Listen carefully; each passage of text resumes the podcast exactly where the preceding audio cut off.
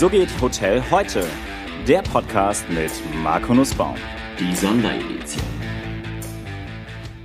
Herzlich willkommen zur neunten Folge meiner Sonderedition des So geht Hotel heute Podcast. Heute mit einem sehr geschätzten Kollegen aus dem Vorstand des IHA Hotelverbands Deutschland und gleichzeitig Geschäftsführer bei Aalbeck und Zeden und geschäftsführender Gesellschafter bei der Mücke und Zeden Hotel GmbH und der eigentliche Undercover-Boss. Michael Mücke, herzlich willkommen. Hallo Marco, grüß dich. So, Michael, wo bist du gerade? Ich sitze treu auf der Brücke meines Schlachtschiffes und versuche gegen die starken Wellen anzukämpfen. Also ich bin im Büro. Okay, und bei einer Skala von 1 bis 10, wobei 1 das Schlechteste und 10 das Beste ist, wie ist deine Stimmung momentan?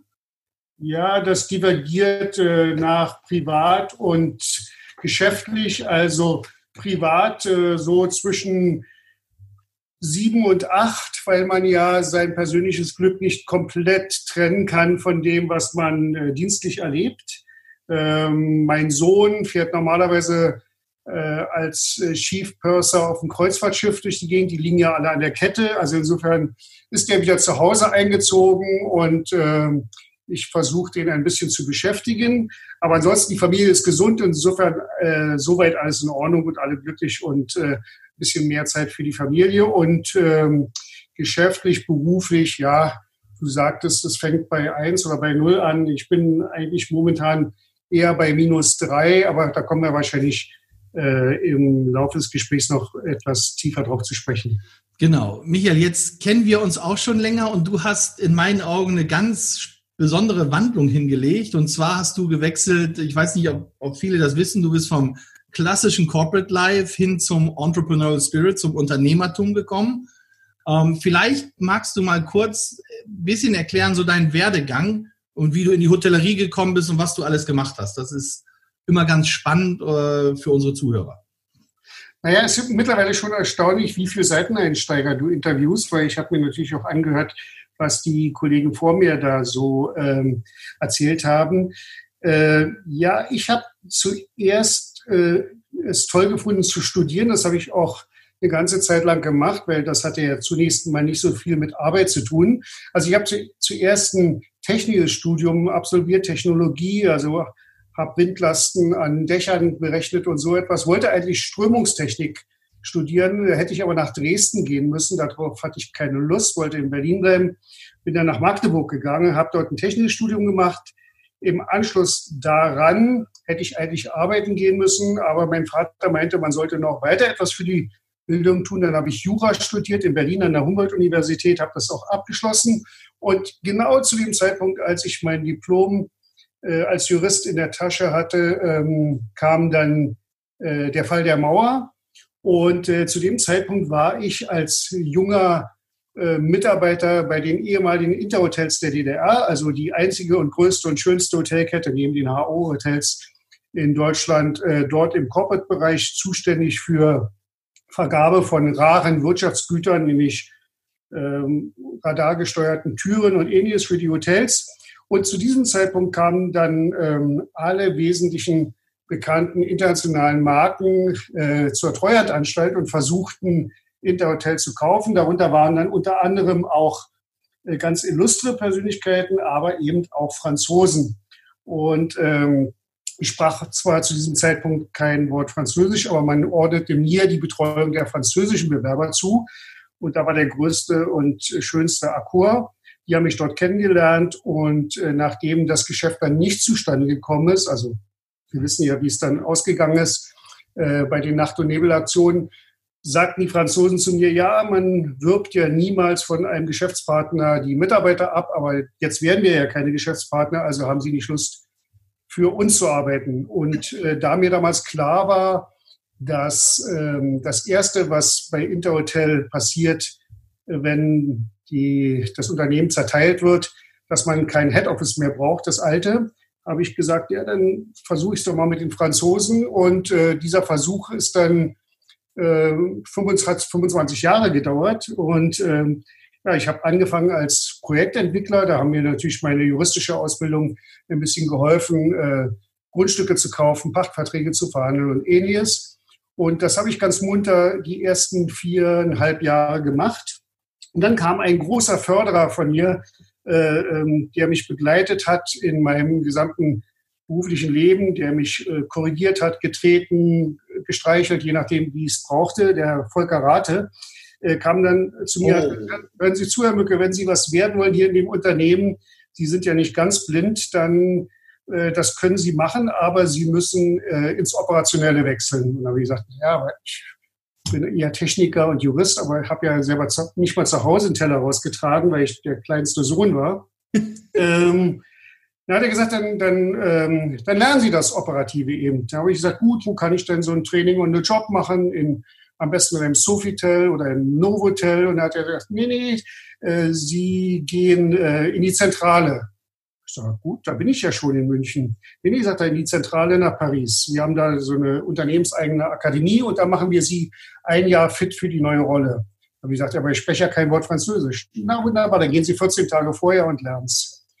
Und dann bin ich ähm, 1995 nach Paris für ein Jahr, habe im Ibis Place de la Bastille ähm, ähm, war ich kaserniert, ohne Fernseher, mit, also die deutschen Programme wurden rausgenommen und äh, dass ich nicht mich ablenken konnte und bin da zur Sprachschule gegangen 14 Tage und danach nach Ivry auf diese Akademie Accor und habe dort so eine Schnellbesolung im operativen Management gemacht. Also von Toilettenputzen über Frühstücksservice, über Rezeption, äh, Feuerwäscher, Feuerlöscher prüfen, also alles so, was in einem kleineren, selbstgeführten Hotel so anstand. Dann habe ich in in Vogesen mal anderthalb Monate ein damaliges Etap-Hotel alleine geführt. Seitdem habe ich großen Respekt vor allem, was in den eigentlichen Betrieben stattfindet und kam dann zurück als Regionaldirektor, dann Markendirektor, dann Generaldirektor, wie das so alles im Konzern alles tolle Namen hat. Und zum Schluss waren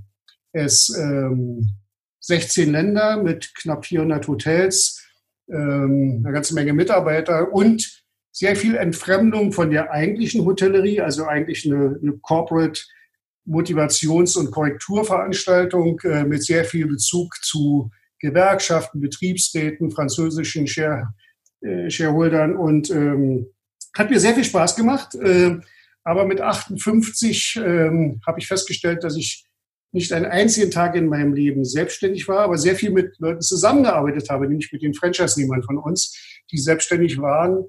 Und vor denen habe ich immer einen riesen Respekt gehabt, mit welchem unternehmerischen Mut und, äh, und, und äh, Engage, Engagement die da reingehen.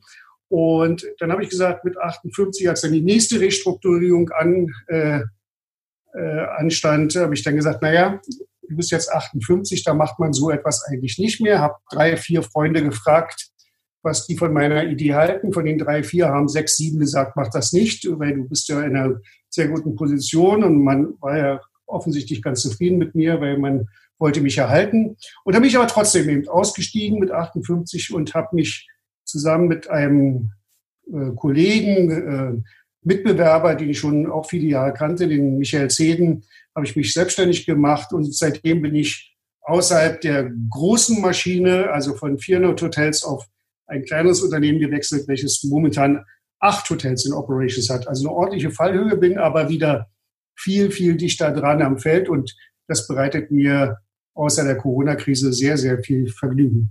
Also Sinnstiftung, operative Arbeit und nah an den Leuten, das ist super. Und äh, aber mit 58 dann noch mal in die Selbstständigkeit zu springen, das ist ja irre. Also da ist ja extrem mutig. Wie hast, wie hast du denn da angefangen? Hattet ihr schon Hotels oder? Ja, wir hatten, wir hatten zu dem, zu dem Zeitpunkt, als ich da angefangen habe, hatten wir fünf Hotels. Inzwischen sind wir, sind auch zwei von der Fahne gegangen und die, die anderen sind dazugekommen. Also wir sind ja ein typisches, eine typische White Label Company. Das heißt, sowohl von meinem Partner als auch mein eigenes Ego äh, ist nicht so groß, dass wir äh, Mücke oder Zedens äh, äh, Hotels machen wollen, sondern wir sind äh, typische Franchise-Nehmer von großen internationalen Brands für unsere, für unsere äh, Hotels. Wir sind, wir sind mit drei äh, Unternehmen verbunden. Das eine ist ähm, äh, IAG, also Intercontinental Group, dann Best Western und natürlich aus alter emotionaler und äh, Veranbindung noch Accor mit mittlerweile ähm, äh, drei Hotels. Okay, das heißt, welche, das können wir mal kurz aufzählen. Welche acht Hotels sind das, die ihr habt? Also wir haben, wir haben acht Hotels in, in sechs Bundesländern. Das ist das Schlachtschiff, was wir äh, haben im Managementvertrag, ist in Berlin das Grand Plaza in der Nürnberger Straße. Und ähm, dann haben wir ähm, ähm, Best-Western Hotels in Halle, in, in Halle-Merseburg, in Leipzig und in Eschweiler. Und wir haben von Accor habe ich äh, persönlich das Ibis-Budget in Augsburg City, vor kurzem erst das Ibis-Hotel in Berlin-Neukölln und das Ibis-Styles Hotel in Düsseldorf-Neuss. Diese Hotels sind ganz unterschiedlich äh, äh strukturiert. Ähm, es sind Hotels in Eigentum, wir haben Pachtverträge abgeschlossen, Mietverträge und wir managen natürlich alle diese Betriebe selbst. Äh, und wie gesagt, äh, haben wir diese von den sechs sind fünf im Franchise und eins in Gera haben wir als No-Brand-Hotel äh, am Markt. Okay, und wie viele von den Häusern haben jetzt noch geöffnet? Also wir haben geschlossen, die, die einzigen Hotels, die wir komplett geschlossen haben, ist derzeit das Ibis Hotel in Berlin-Neukölln und das Ibis Hotel, Ibis Styles Hotel in Neuss. Die anderen sind in Betrieb. Natürlich mit beeindruckend äh, niedriger Auslastung.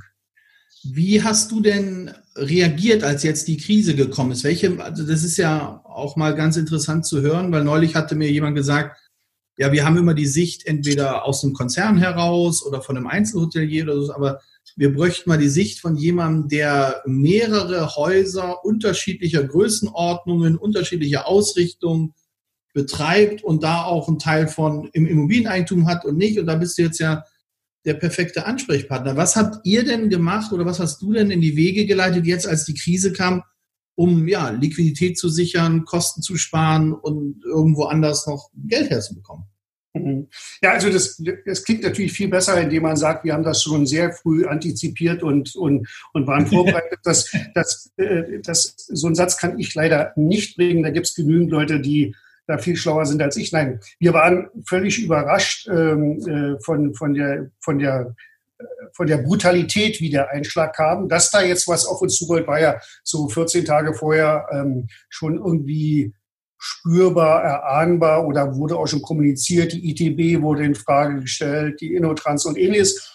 Aber die Wucht, die ähm, hat mich schon äh, deutlich überrascht. Ich rechnete eher damit, wir, wir kriegen irgendwie einen starken Impact, der mich vielleicht schmerzhaft erinnert an 2008, 2009, wo ich noch auf der Konzernebene das eben leider äh, erlebt habe.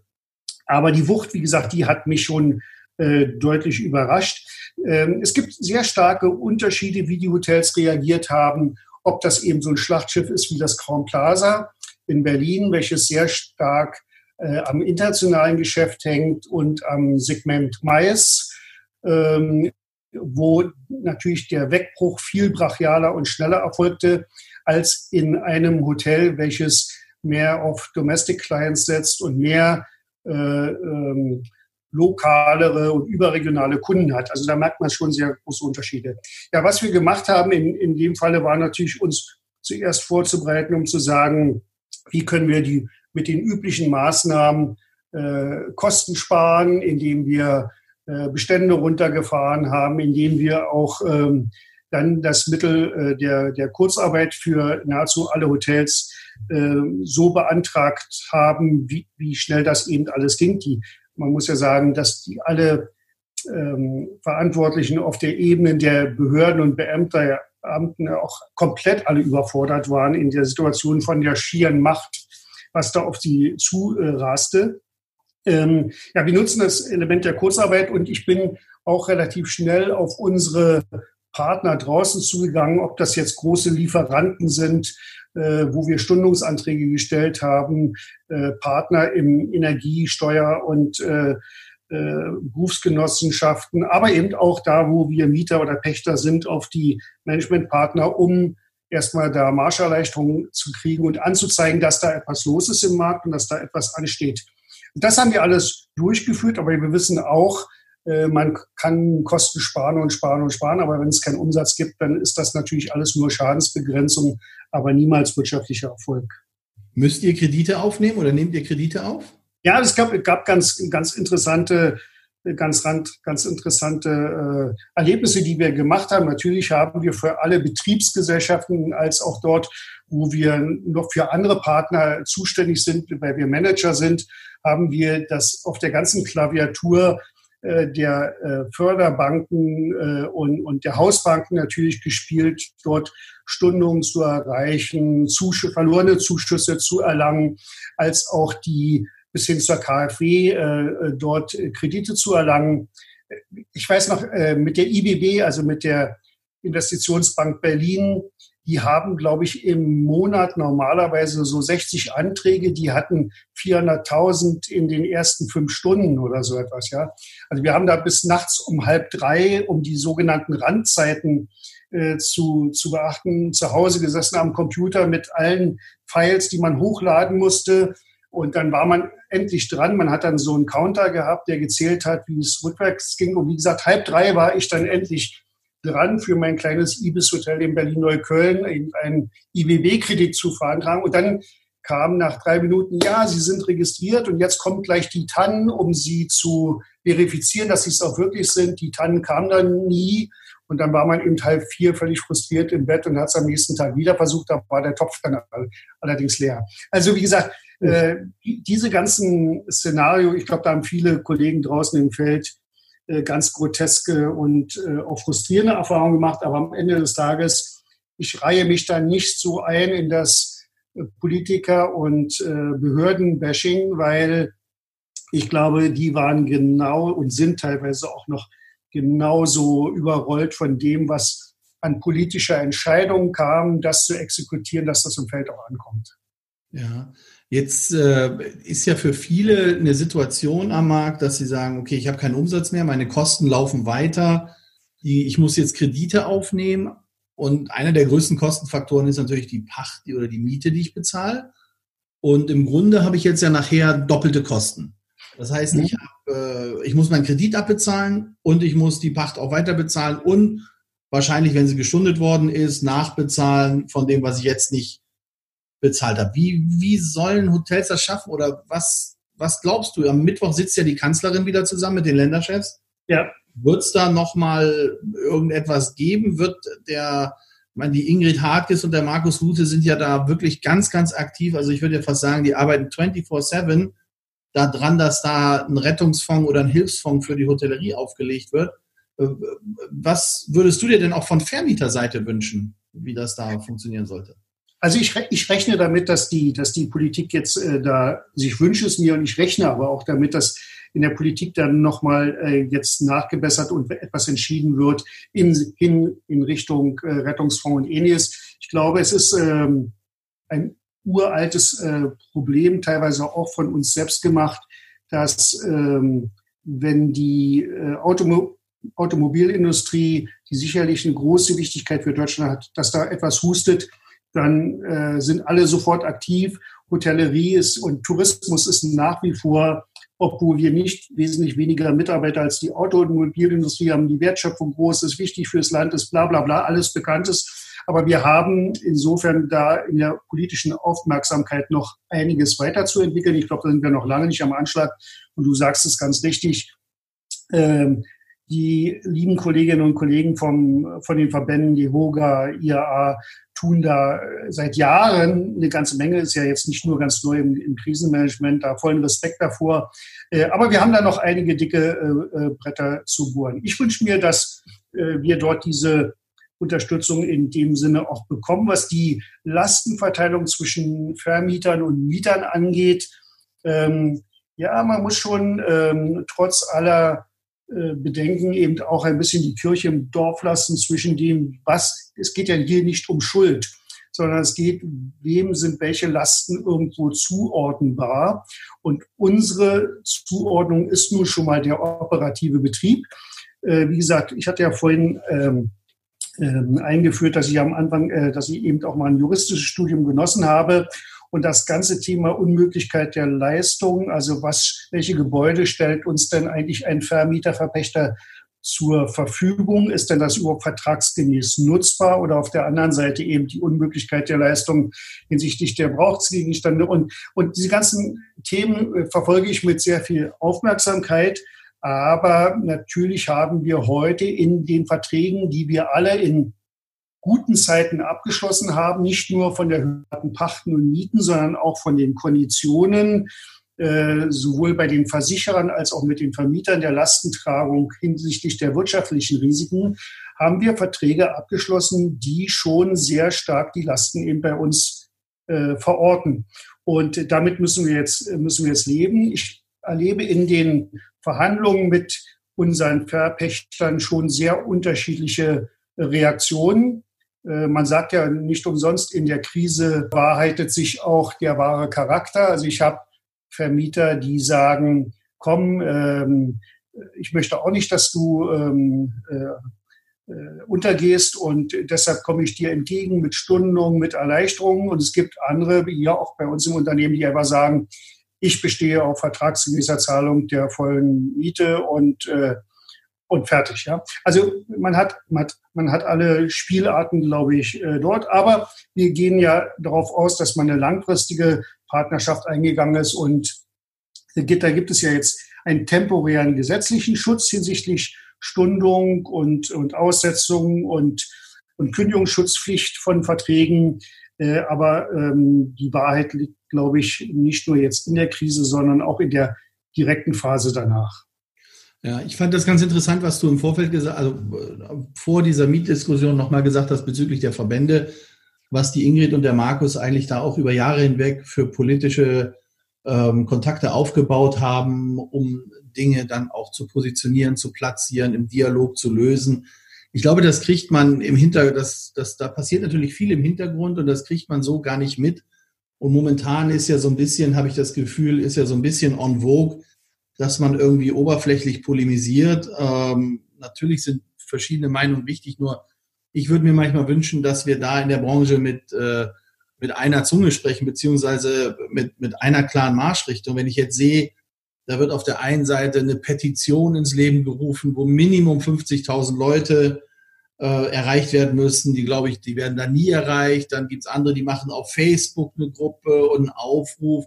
Das ist ja alles gut und schön, aber irgendwie, weißt du, Michael, ich weiß nicht, wie du das siehst, aber ich habe manchmal das Gefühl, das ist so eine, so ein bisschen so eine Doppelmoral. Wenn es darum geht, so einen Verband zu finanzieren und zu sagen, hey, lass mal irgendwie 20, 30 Euro mehr im Monat bezahlen, damit wir Futter haben für den Verband, damit die Verbände sich positionieren können, damit sie ein Budget haben, um annähernd mal in irgendeine Lobbyarbeit, mit der man ja immer schnell verglichen wird, von Großkonzernen heranzukommen, ähm, dann ist das so ein bisschen wie wasch mich, aber mach mich nicht nass. Ich weiß nicht, wie du das siehst. Naja, ich bin, ich bin nie ein großer Anhänger von Trittbettfahrern gewesen. Und äh, ich hasse Leute, die im Konjunktiv andauernd sich äußern, man müsste, man könnte, man sollte. Äh, das ist auch einer der Gründe, äh, warum ich mich in die Selbstständigkeit gewagt habe. Ähm, das Thema Solidarität ist ja nun ein großes Wort.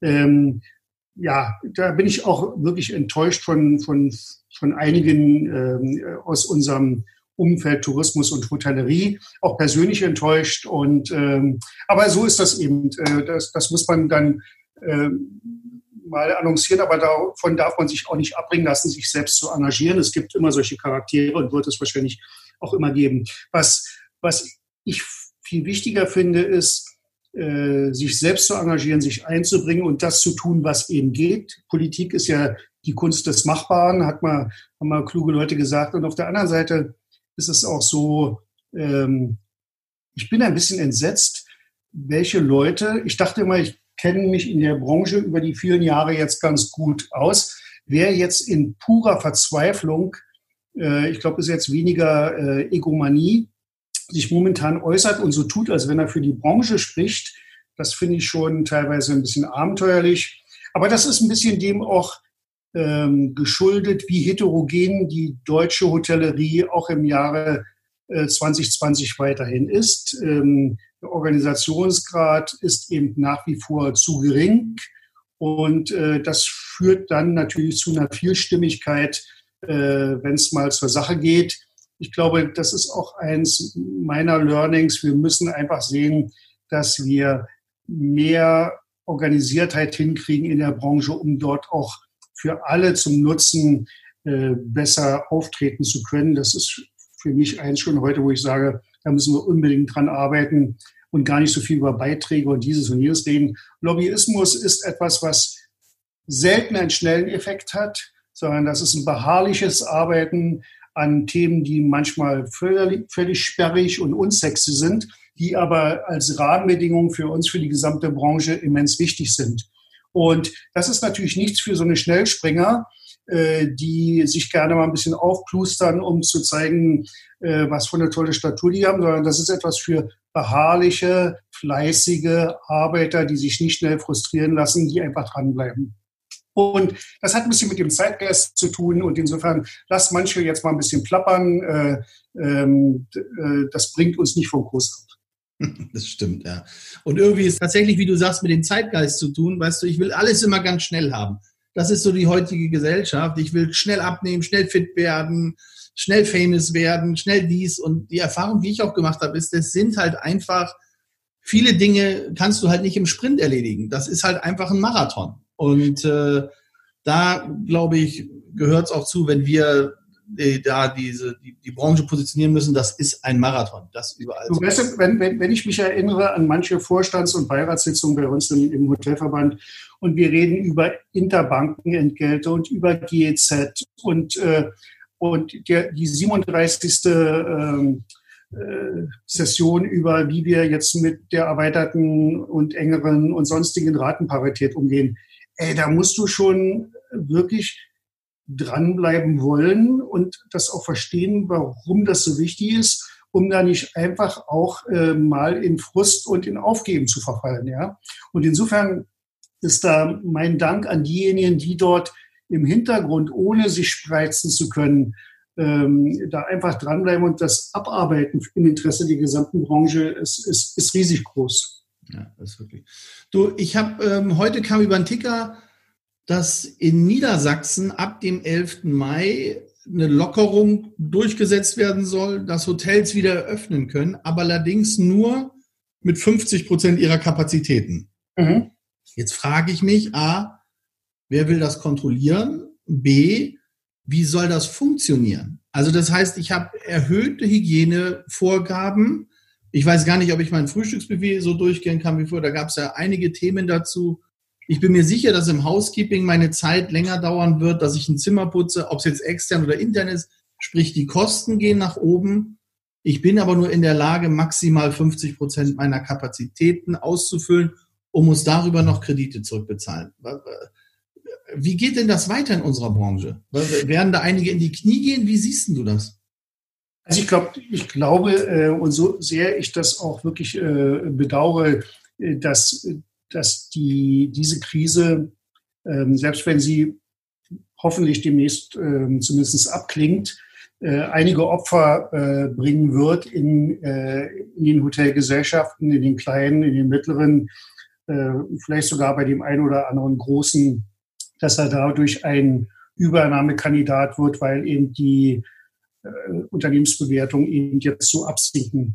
Aber weißt du, ich bin, momentan ist es so, dass wir unglaublich viele Hotels komplett geschlossen haben. Und was jetzt passiert aufgrund auch unterschiedlicher Ursachen, das hat was mit Föderalität zu tun, das hat mit etwas mit den handelnden Personen zu tun und ihrem beginnenden Wahlkampf und, und, und ähnlichem. Jetzt gibt es eine nicht ganz ähm, nachvollziehbare, teilweise willkürliche Öffnungsaktionen äh, äh, und, und, Vorschläge und, und, und Entscheidungen. Ähm, wichtig ist für mich erstens, dass die Öffnung jetzt äh, langsam beginnt und wir alle Maßnahmen ergreifen, die uns sinnvoll erscheinen, um ein Aufflammen der Infektionskurve ähm, nicht eintreten zu lassen. Ich hatte vor, vor, vor 350 Jahren vor, vor vor dem Beginn der Zeitrechnung gab es einen klugen Mann, der hieß Aristoteles, der hat gesagt, wir können den Wind nicht beeinflussen, aber wir können die Segel anders setzen. Und ich glaube, wenn jetzt die, die, die Öffnung kommt, müssen wir unsere Segel insofern setzen und sagen, in Ordnung, wir haben jetzt nicht mehr so viel Raumwind, sondern einen Halbwind und dann müssen wir die Segel anders setzen. Und wir werden die Maßnahmen, die uns heute teilweise vielleicht auch nicht nur schwierig, sondern teilweise auch grotesk an, anmuten, werden wir umsetzen müssen. Fangen wir an beim Frühstücksbuffet. Ein großes Hotel mit äh, 600, 700 Gästen am Morgen, die haben bis jetzt riesengroße Frühstücksbuffets aufgefahren, wo man keine 12 Zentimeter Abstand hat, geschweige dann 1 Euro, 1,50 Meter. Und wir müssen uns in diesen großen Hotels überlegen, wie wir Frühstück äh, bewerkstelligen können. Selbst bei 50 oder 60 Prozent Auslastung, wenn wir sie denn mal endlich wieder hätten. Äh, bei kleineren Hotels, die kaum F&B-Outlets hat, die vielleicht ein sehr vorfabriziertes Frühstück haben, können das vielleicht anders regeln. Die Häuser, die auf Mais äh, ausgerichtet sind, werden in ihren Tagungsräume nicht mehr so viel Gäste reinkriegen wie bei einer parlamentarischen Bestuhlung zum Beispiel, wegen den Abständen. Frage ist aber auch, in welcher Form kommt denn das Maisgeschäft zurück? Welche Learnings haben wir? Wir beide sind jetzt hier äh, online miteinander verbunden, haben uns vorhin auch sehen können. Ähm, ist das ein Effekt, der jetzt nur Krisenbewältigung ist oder ist das etwas, was auch in Zukunft viel mehr in Technologie schneller jetzt beschleunigt wird in Richtung äh, wie Tagungen und kleine Seminare durchgeführt werden. Aber ich bin der Meinung, bitte lasst uns erstmal das Geschäft öffnen. Wir werden, wir sind intelligent genug und auch ähm, flexibel und spontan genug als Hoteliers, wenn denn Gäste da sind, diese so zu handeln, dass wir die Vorgaben einhalten können. Das Schlimmste, was wir momentan haben, ist, dass wir keine Gäste haben. Also ich möchte gerne das Problem haben, Gäste in den Hotels zu haben, wo ich vor lauter Übermut nicht weiß, wie ich denn die alle so ordne, dass ich damit Geschäft mache. Äh, habt ihr euch jetzt darauf vorbereitet, auf Wiedereröffnung? Oder habt ihr ja, euch. Habt ihr ja, wir sind, wir sind dabei. Jetzt gibt es ja einige Vorlagen auch. Das, das sprudelt ja im Internet und auch von Fachkollegen aus allen Ecken kommen dort äh, Ideen, teilweise Konzepte. Einige fangen schon wieder an, neue Label zu entwickeln und, und, und Zertifikate. Ich habe genug, ich habe mal äh, eine Hotelkette geführt nach äh, ISO 9001. Ich weiß, was äh, Prozeduren und Zertifikate bedeuten.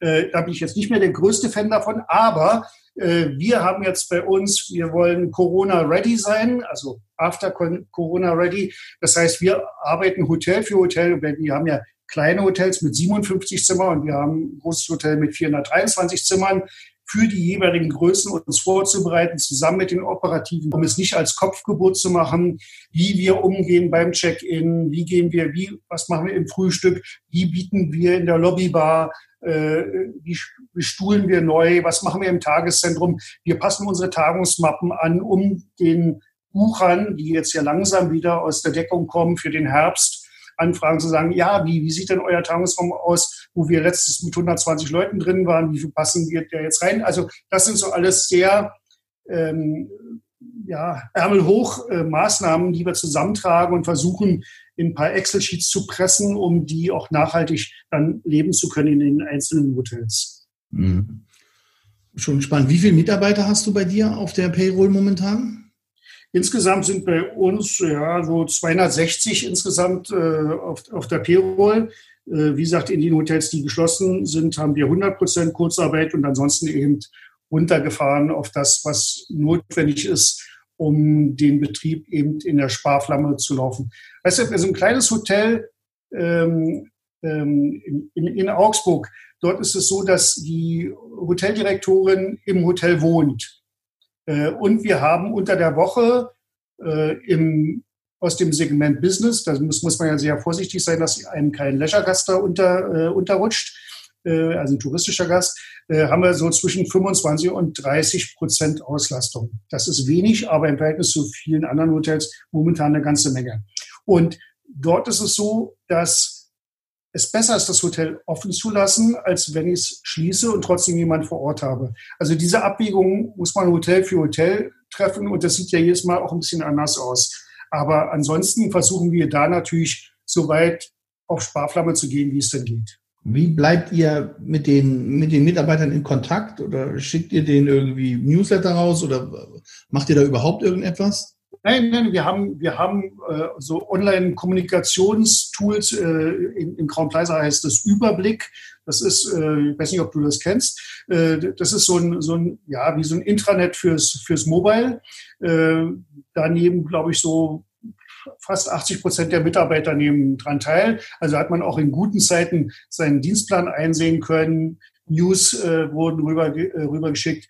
Die, das Wie heißt das Überblick? Überblick. Das kenne ich gar nicht. Und kleine Anmerkung am Rande, dieser Podcast ist nicht gesponsert von Überblick. genau, genau. Also es gibt noch einige andere Überblicke, aber die, wir haben uns für die entschieden. Äh, das ist eben so ein Kommunikationstool, wo man sowohl äh, PDF-Files wie Good to Know und äh, äh, äh, Dienstpläne ein, einzusehen, äh, Mitarbeitern zum Geburtstag oder zur Beförderung zu gratulieren. Also so ein, so ein, so ein Rundumschlag Intranet. Äh, das nutzen wir. Und ansonsten äh, haben wir regelmäßig über Telefon und, und, und, äh, und, und, und Facebook-Gruppen gibt es Kontakt unter den Kollegen über die Neuigkeiten. wann geht es denn eigentlich endlich wieder los? Guck mal, das ist jetzt echt ganz interessant. Die haben auch beim Startup-Wettbewerb mitgemacht bei der IHA. Ja, ja, ich erinnere mich, ich erinnere mich. Da habe ich die auch kennengelernt. Okay, aber das ist ja spannend. Und ich, ich gucke gerade auf die Website, die haben ja wahnsinnige Referenzen auch. Also das ist ja, ja diese, diese, die haben sich auch ganz gut weiterentwickelt. Die, die, die fangen natürlich alle immer ein bisschen äh, ein bisschen holperig mit einer guten Idee, aber mittlerweile sind das dann richtig auch gut funktionierende Tools, die auch gepflegt werden. Also wo man nicht sagt, okay, in anderthalb Jahren ist das uralt äh, und man muss es runterschmeißen und was Neues nehmen. Stark. Also das finde ich gut. Schön, dass wir darüber gesprochen haben. Das ist ja super. Ja.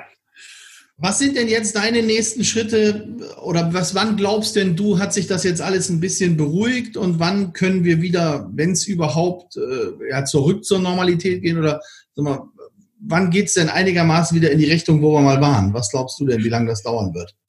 du, wenn ich diese Glaskugel hätte, würde ich mein Geld woanders verdienen. Also Lotto, ja. mit, mit, Lotto oder sowas was machen. Aber ähm, nee, Spaß beiseite. Ähm, es gibt ja unterschiedliche Szenarien von doch äh, ehrwürdigen, äh, seriösen Instituten und, und äh, Universitäten, die sich damit beschäftigen.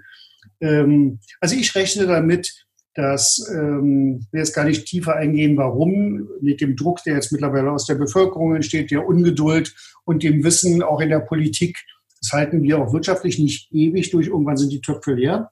Und welche, wie viele Menschen sterben durch das totale Runterfahren einer Volkswirtschaft? Wie viele sterben dadurch und wie viele sterben eben direkt oder mit Corona? Äh, alle diese Diskussionen um Aufrechnungen sind mir insofern auch ethisch ein bisschen äh, fremd. Aber trotzdem muss man ja Entscheidungen treffen. Also ich gehe mal davon aus, äh, so habe ich es in der, in der Vergangenheit wahrgenommen. Ähm, ich sage das ja auch, ich, führe ein, dass ich äh, bis vor kurzem ja noch in Bayern gelebt habe, äh, zehn Jahre lang.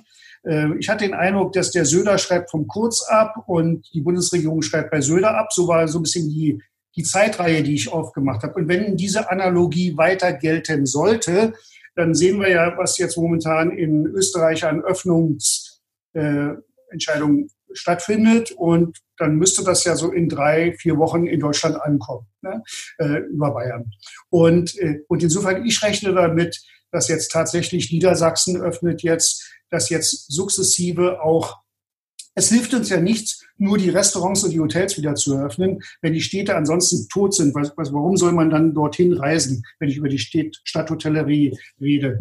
Sondern es ist, äh, ich glaube, dass jetzt äh, die Geschäfte sind wieder offen, die Leute stehen draußen an mit mehr oder weniger Abstand.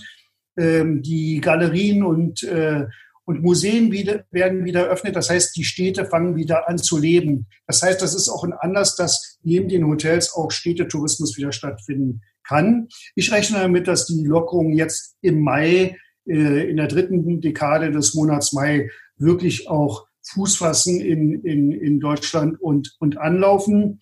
Ich gebe den Sommer insofern für die für die Ferienstandorte sowieso nicht verloren, weil ich glaube, da findet jetzt ja ein Ansturm statt mit dem verstärkten Domestikreisen.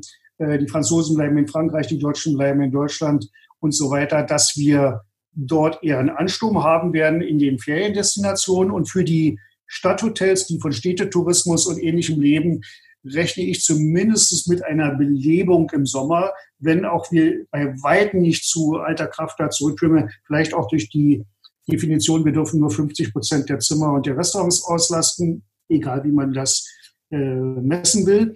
Aber ich rechne mit einer Belebung. Und dann müssen wir sehen, dass es keine zweite Infektionswelle im Herbst gibt weil ich glaube, wenn diese ausbleiben sollte, gibt ja diesen schwedischen Weg, der ja genau beobachtet wird, Sachen sind immer alle schwer vergleichbar miteinander, aber wenn diese zweite Welle nicht oder nicht im, im größeren Umfang kommt, glaube ich auch, dass dann im Herbst wieder angefahren wird, aber eine Erholung, wann wir wieder gesund sind, äh, das wird mit Sicherheit nicht im Jahr 2020 mehr stattfinden, weil das Jahr ist durch, im Wesentlichen vom wirtschaftlichen Erfolg. Da kann man nur noch Schadensbegrenzung nach hinten raus betreiben. Und 21 wird mit Sicherheit noch für uns alle ein schweres Jahr sein, weil wir auch damit rechnen müssen, äh, viele Leute, die sonst zu uns gekommen sind, sind dann vielleicht wieder reisewillig, aber finanziell auch nicht so in der Lage, in der Masse ähm, so oft diese kurzen und schnellen Reisen durchzuführen, von denen wir in den Städten sehr oft leben. Also es wird schon eher ein Marathonlauf als ein, als ein Sprint. Also sind wir wieder beim Marathon. Apropos Marathon, 7% Mehrwertsteuer auf Speisen. Mhm. Doch ein guter Erfolg, der jetzt erzielt wurde. Oder wie siehst du das? Naja, wenn ich mal überlege, wie lange wir ähm, äh, gekämpft haben, wirklich um die Mehrwertsteuer auf sieben Prozent auf Logis zu bringen.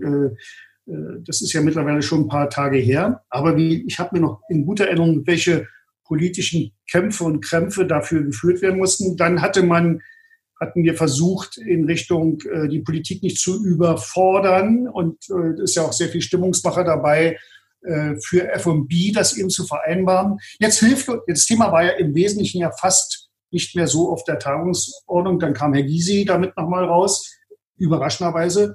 Und jetzt, und jetzt kam es eben durch die Krise.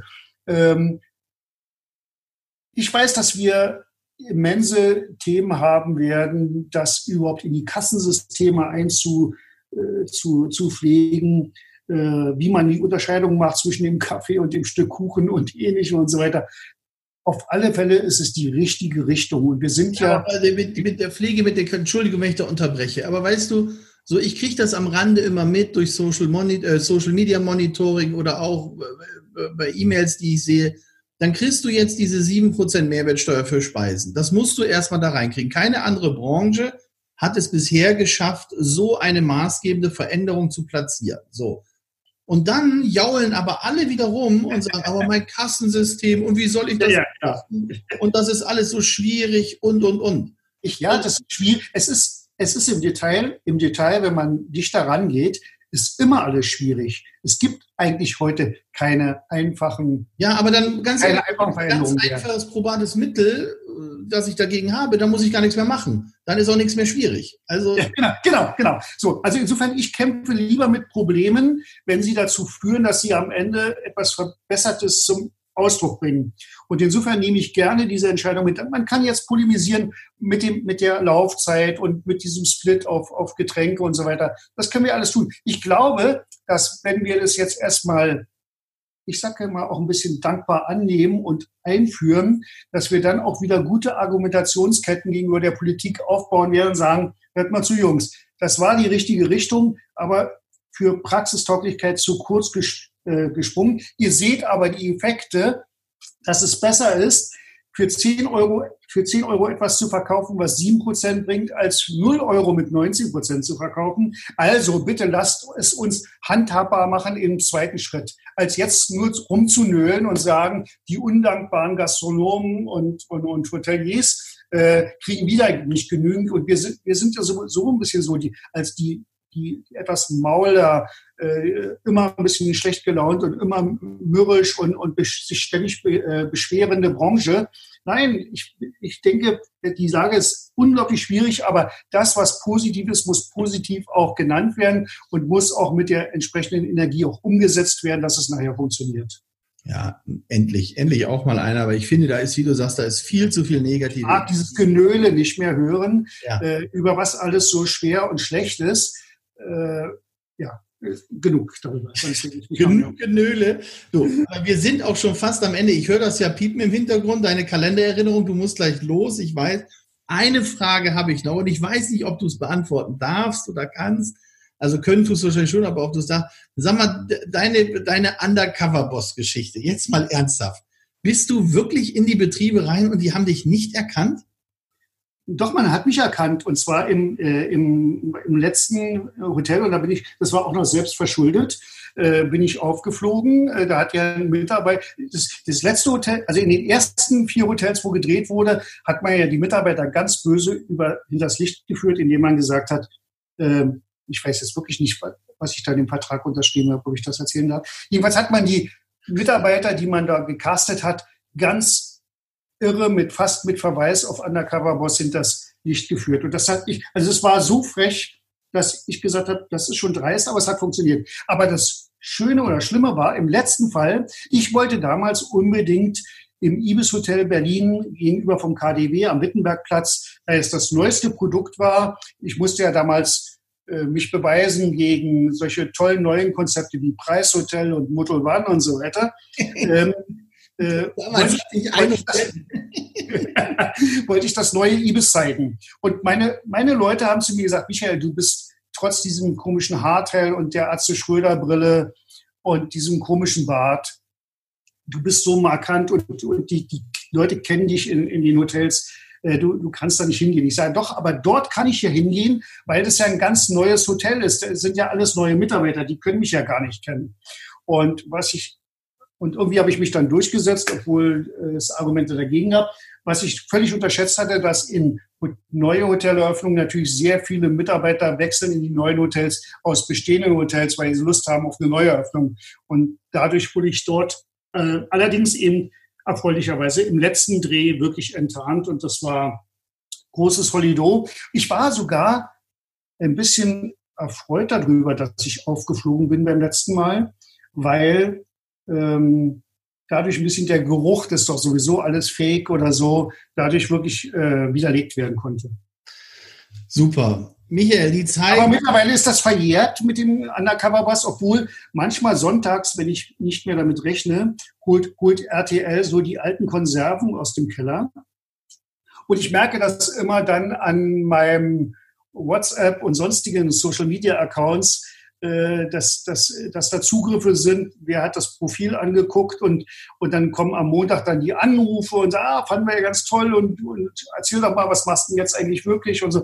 Also da, da, dadurch werde ich immer noch mal daran erinnert, dass das, dass das mal wieder in der 17. Wiederholung äh, folgt. Ich habe es einmal runter, runtergeladen hier damals, oder die haben mir eine DVD, damals hat man noch sowas verschickt, äh, mir äh, äh, zugesandt. Und manchmal, wenn wir so Großfamilientreffen in Berlin haben, und alle schon irgendwie ein Glas Likör im Kopf haben, dann lege ich da die DVD nochmal ein und wir amüsieren uns, wie die Jungs damals noch aussahen und so weiter. Aber das ist doch herrlich. Und da sieht man mal, was für eine Reichweite Fernsehen heute das ist unglaublich. Ja, trotz Social Media und trotz allem. Ja. ja. Also, Michael, das war ganz herrlich. Das war ein erfrischendes, tolles Gespräch. Vielen, vielen Dank. Ich wünsche ja, dir, deinem Unternehmen und vor allen Dingen den Menschen, die dort arbeiten, viel Glück, viel Erfolg dass ihr durch die Krise kommt und hoffentlich sehen wir uns bald mal wieder. Bis dann, ja. Dankeschön. Bleibt alle gesund und bis bald, Marco. Mach's gut. Ja. Tschüss.